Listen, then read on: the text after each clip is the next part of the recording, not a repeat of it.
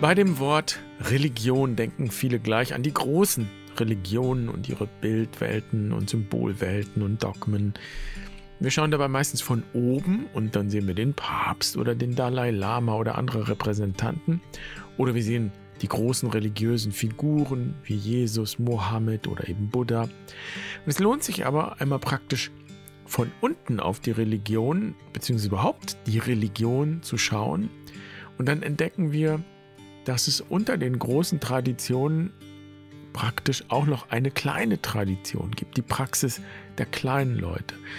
Das sind Dinge, die schon immer getan wurden und es ist die eigentlich ursprüngliche Religion, die tief bis in die Wurzeln der Menschheit zurückreicht. Die ursprüngliche Religion ist nicht so sehr eine, in der es um die Wahrheit geht, im Sinne von ich habe Recht und du hast nicht Recht, sondern es geht um die Wirklichkeit und es geht wirklich um Verbindung. Religio heißt ja sich verbinden, sich rückbinden. Es geht um die Jahreszeiten, um den Wechsel der Zeiten, um die Verwandlung, es geht um Säen und Wachstum, Reifung und Ernte und darum den Platz in dieser Welt und innerhalb dieser Prozesse zu finden, so wie sie nun mal sind und sich zeigen. Heute wollen wir im Podcast einen Blick auf diese kleine Tradition und diese ursprüngliche Religion werfen, auf Aspekte darauf. Und ich möchte das nicht allein tun, sondern ich freue mich über zwei Gäste, Anne-Maria Apelt und Nicole Schweiger. Anne-Maria kenne ich schon länger. Sie ist auch Visionssucheleiterin und begleitet Menschen in Übergangsprozessen. Sie lebt in einer kleinen Gemeinschaft im Spreewald und Nicole lebt mit ihrer Familie in der Nähe von Nürnberg, ist Pädagogin und ich sag mal so, sie ist Schatzsucherin. Sie sucht nämlich nach Schätzen in unserer spirituellen Tradition, kann man sagen. Und die beiden haben genau solche Schätze zusammengestellt in einem Buch über den Jahreskreis. Und ich würde sagen, sie haben das getan, weil sie persönlich im Jahreskreis, in den Jahreszeiten und in dem, was ich eben kleine Tradition nenne, so etwas gefunden haben wie spirituelle Heimat und Verwurzelung. Überzeug dich selbst. Ich freue mich, dass du dabei bist heute und ich sage herzlich willkommen bei Barfuß und Wild. Ich bin Jan. Ich freue mich, diese Folge mit dir zu teilen.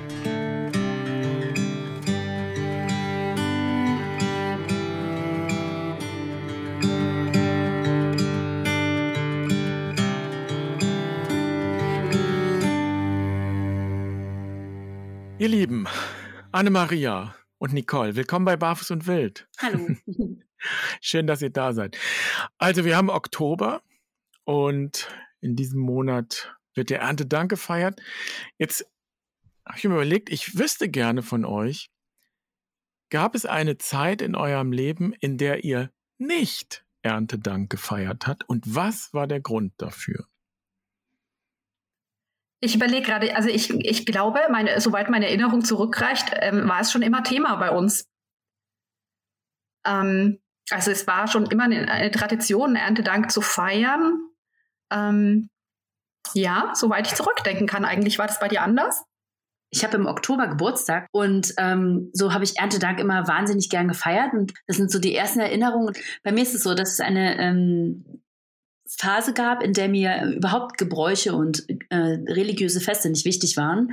Ich habe im Nachhinein aber gemerkt, also es war so eine krisenhafte Zeit in meinem Leben, ich habe aber im Nachhinein gemerkt, dass diese Feste, diesen Rhythmus, den es, der sich wie so ein Netz um das Jahr spannt, ähm, mir sehr geholfen hat, irgendwie mich dann wieder einzufinden. Und das Fest, was mich zurückgeholt hat, sozusagen in das Feste feiern, das ist der Gründonnerstag, interessanterweise.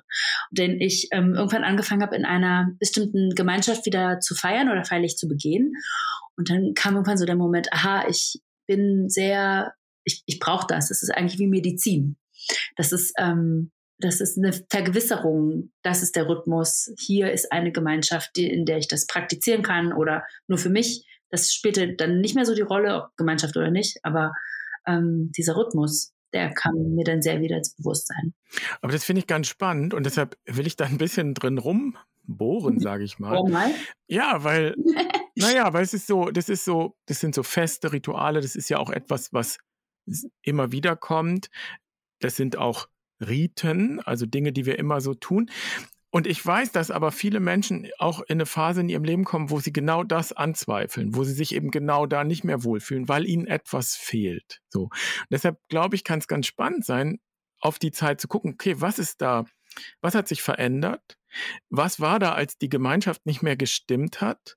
Ne, und genauso wie du es jetzt gesagt hast, aber was hat dich genau zurückgeholt? Da würde ich gerne drauf gucken, weil ich glaube, es ist ganz Wichtiges, um Zugang, um wirklich einen persönlichen Zugang zu finden zu diesen Festen und Ritualen, damit es eben nicht bloß ein, ich sage mal, äußeres Gefäß ist, sondern ich, ich glaube, dass wir an dem Punkt, wo wir da hingehen, an diesen, vielleicht auch an so eine Bruchstelle, dass wir da an das berühren, was eigentlich die Füllung ist, was der Inhalt ist.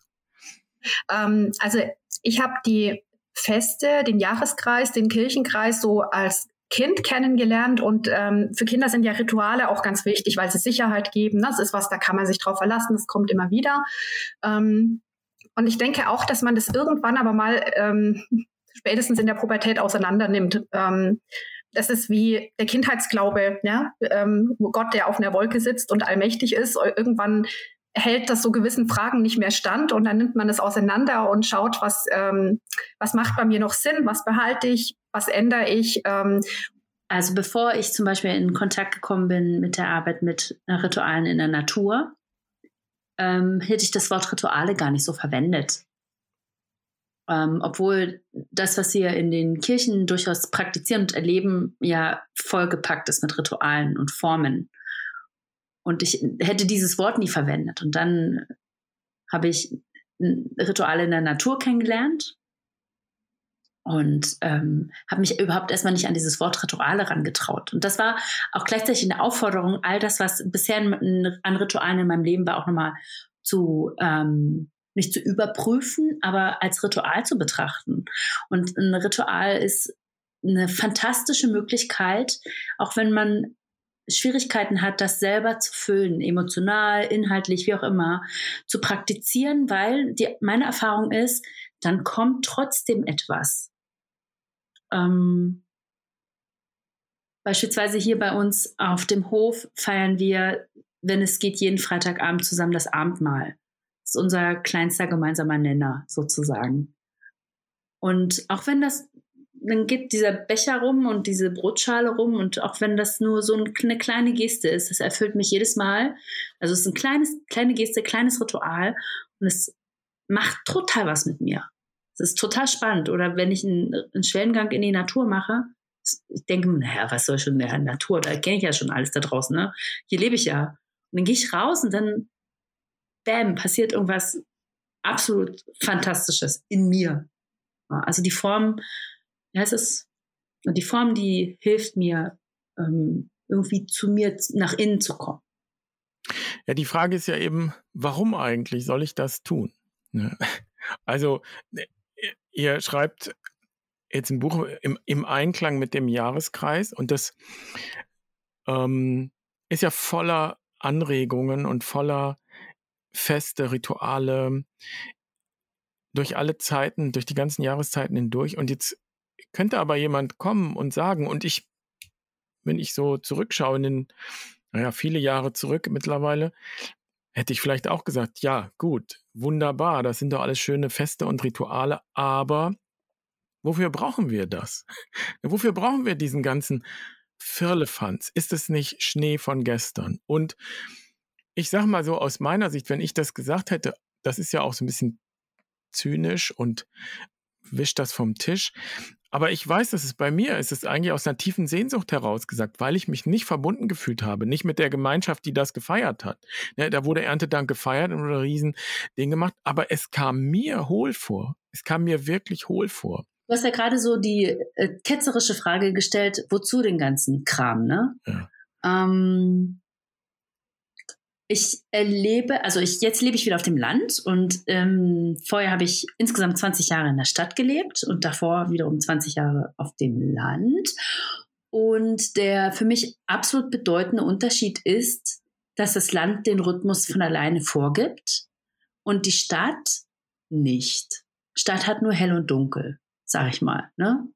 Licht an, Licht aus. Und wenn du es richtig übertreibst, hast du eigentlich immer Licht an. Und und dann ähm, habe ich irgendwann in der Stadt gemerkt, dass mir dieser Rhythmus fehlt. Irgendeine der Art der Erdung, der, ich sag mal, so ganz banalen Normalität fehlt mir. wir haben den großartigen Segen, in einem, in einem breiten Kreis zu wohnen, der Jahreszeiten hat. Ähm, und das Buch soll oder ist eine Anregung, in so eine Erdung zu kommen, egal wo man wohnt, das wieder zu spüren, wahrzunehmen. Denn mir ging es so. Bei mir stellte sich, je länger ich in der Stadt gelebt habe, ein unendliches Verlorenheitsgefühl ein. Jeder Mensch, Mann, Frau, divers, hat Hormonspiegelrhythmen.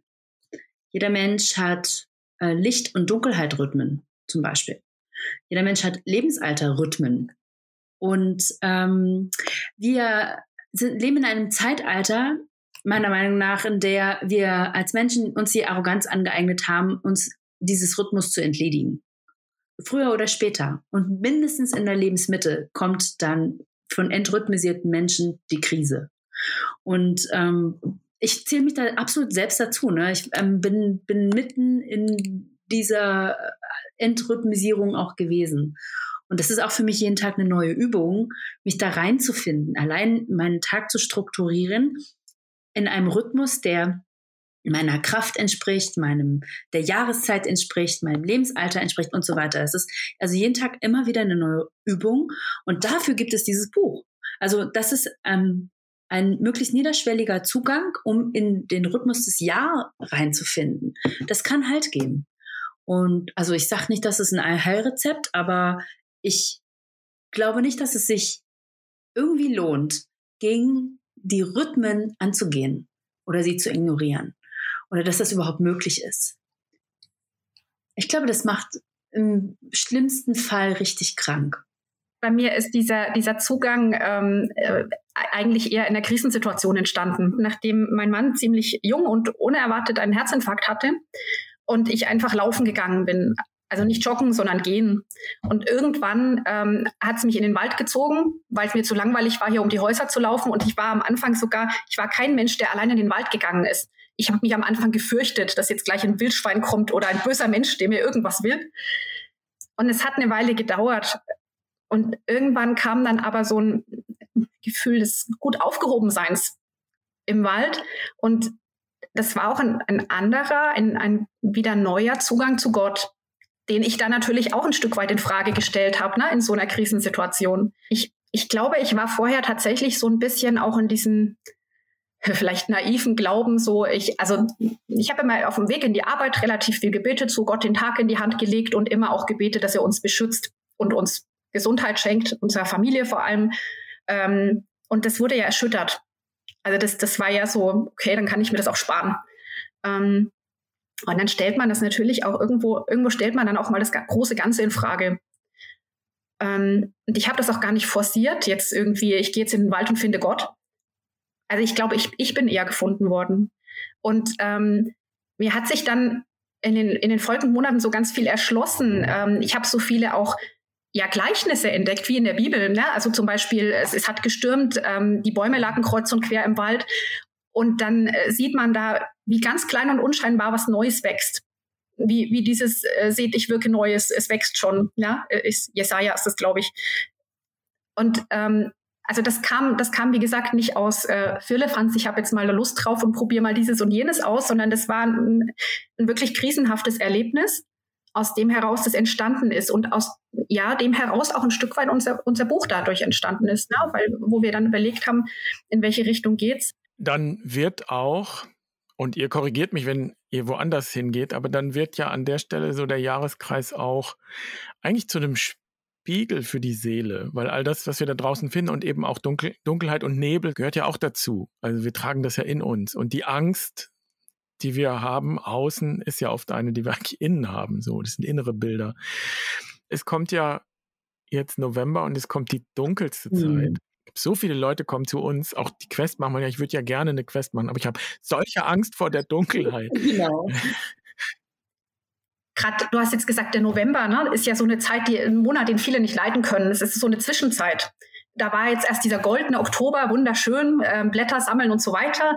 Und äh, dann kommt Weihnachten mit den Lichtern und äh, Geschenke und so weiter. Ähm, und der November ist so eine, ist ein Übergang. Und Übergänge sind ja auch in unserem Leben oft so ganz sensible Zeiten oder Krisenzeiten. Ähm, und da konfrontiert uns ja letzten Endes auch die Natur mit unserer eigenen Endlichkeit. Und ich empfinde den äh, Winter, also der mit, für mich mit dem November beginnt, auch als eine Zäsur. Ich darf noch einmal gucken, wo stehe ich denn jetzt gerade? Wo geht denn eigentlich mein, mein, meine Orientierungsleuchte hin? Das ist das eine. Und das andere ist, ähm, selber zu fragen, auch wofür, wofür brenne ich? Wo ist denn eigentlich meine Energie? Und was liebe ich? Was darf auch jetzt durch diese Dunkelheit bestehen bis ins nächste Jahr? So, mhm. und was wir oft erleben, ist ja, dass wir die einfach weghaben wollen. Ne? Wir wollen das gerne weghaben. Wir wollen den Nebel weghaben. Wir wollen den Nebel lichten. So, und wenn ich euch aber zuhöre, und es wundert mich nicht, weil das ist ja auch unsere Verbindung, ist die Einladung ist eigentlich eher, geh in den Nebel rein. Mhm. Untersucht den Nebel. Das, das ist ja auch das äh, mit, mit dem November, wo dann ganz viele schon ihre Weihnachtsbeleuchtung anmachen, ne? weil sie es nicht aushalten zwischen dem goldenen Oktober und der schönen Weihnachtszeit. Hm. Und ähm, sich dem zu stellen auch, ja. Ich glaube, man muss dem November auch wirklich eine Chance geben. Er hat schon seine Berechtigung, diese, diese Zwischenzeit. Ähm, auch ähm, der Buß- und Betag zum Beispiel, das ist ja auch sowas, wo viele, also ich selber ganz lange Zeit gar nichts mit anfangen konnte. Und so ein komischer Feiertag, was macht man da eigentlich?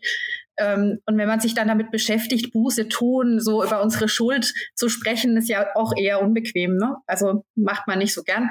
Ähm, aber das ist ja auch was, wo man ähm, ja auch, was man ja auch als Reflexion für sich nutzen kann, diesen Tag. Also das ist ja für mich geworden in den letzten Jahren. Reflektieren, wo stehe ich gerade, wo bin ich vielleicht jemandem was schuldig geblieben, wo ist vielleicht was nicht so gut gelaufen, aber auch eine Neuorientierung daraus abzuleiten. Du bleibst ja nicht stehen in diesem, ähm, es geht ja nicht darum, sich zu verurteilen und in Depressionen zu versinken, sondern du bleibst ja nicht stehen, du gehst ja weiter ins Licht. Das passt dann auch wieder. Auch zur Heilung. Mhm. Und was auch so schön ist im Jahresrhythmus, ähm, man versumpft ja nicht für ein zwölf Monate im November. Ne? Der ja. Dezember kommt, der Januar kommt, dann der lichtvolle Februar, der ist zwar noch kalt, aber dann beginnt der Frühling und so weiter.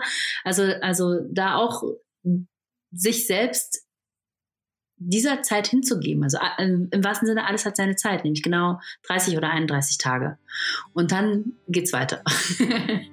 also das ist auch sehr hilfreich. Also jetzt und dem auch die Zeit zu geben, jetzt beschäftige ich mich mit der Dunkelheit und dem Nebel und dann, dann zünde ich den Adventskranz an. Das hat eine unfassbare Qualität, weil ich mh, mm, nicht also da rein verklebe sozusagen in einer bestimmten Stimmung oder in einer bestimmten Haltung oder Selbstbeschäftigung.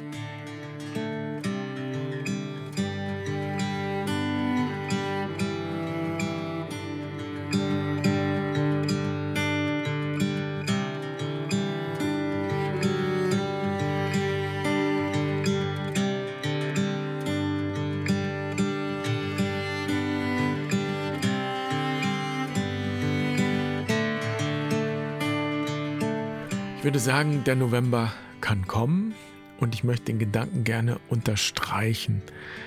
Die Schöpfungsspiritualität und die Spiritualität des Jahreskreises mit den kleinen Traditionen und all den Bräuchen, ja, das umfasst oder umarmt alle Qualitäten. Das Helle und das Dunkle, das Warme und das Kalte. Und das bedeutet für mich auch, echte spirituelle Heimat ist nicht, wenn ich mich immer toll fühle, wenn ich mich immer bestätigt fühle von anderen oder durch etwas, das ich weiß.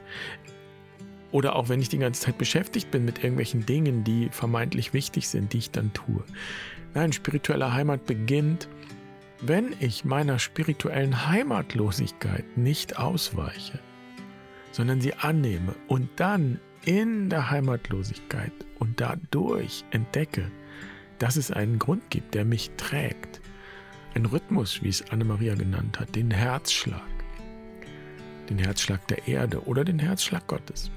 Also danke Anne-Maria, danke Nicole. Das Buch heißt Im Einklang mit dem Jahreskreis und gibt es überall, wo es Bücher gibt. Und weil wir über den November gesprochen haben, kann ich vielleicht schon ein bisschen verraten, wie es bei Barfuß und Wild im November weitergeht.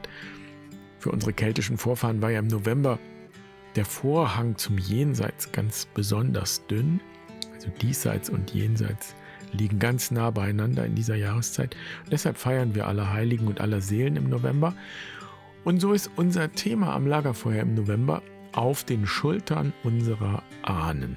Denn das ist mal Tatsache, dass wir das sind, was andere einmal waren. Und es ist sehr fruchtbar und ich würde sagen notwendig, sich damit zu befassen, wenn du wissen möchtest, wer du bist. Und vor allem, wenn du wirklich selbst bestimmen möchtest, wer du bist. Dazu also mehr im November am Lagerfeuer. Ich verlinke dir wie immer alles in den Show Notes. Ich bin gespannt auf Kommentare und Gedanken zum Thema und ich wünsche dir eine schöne Woche. Mach's gut. Pace bene.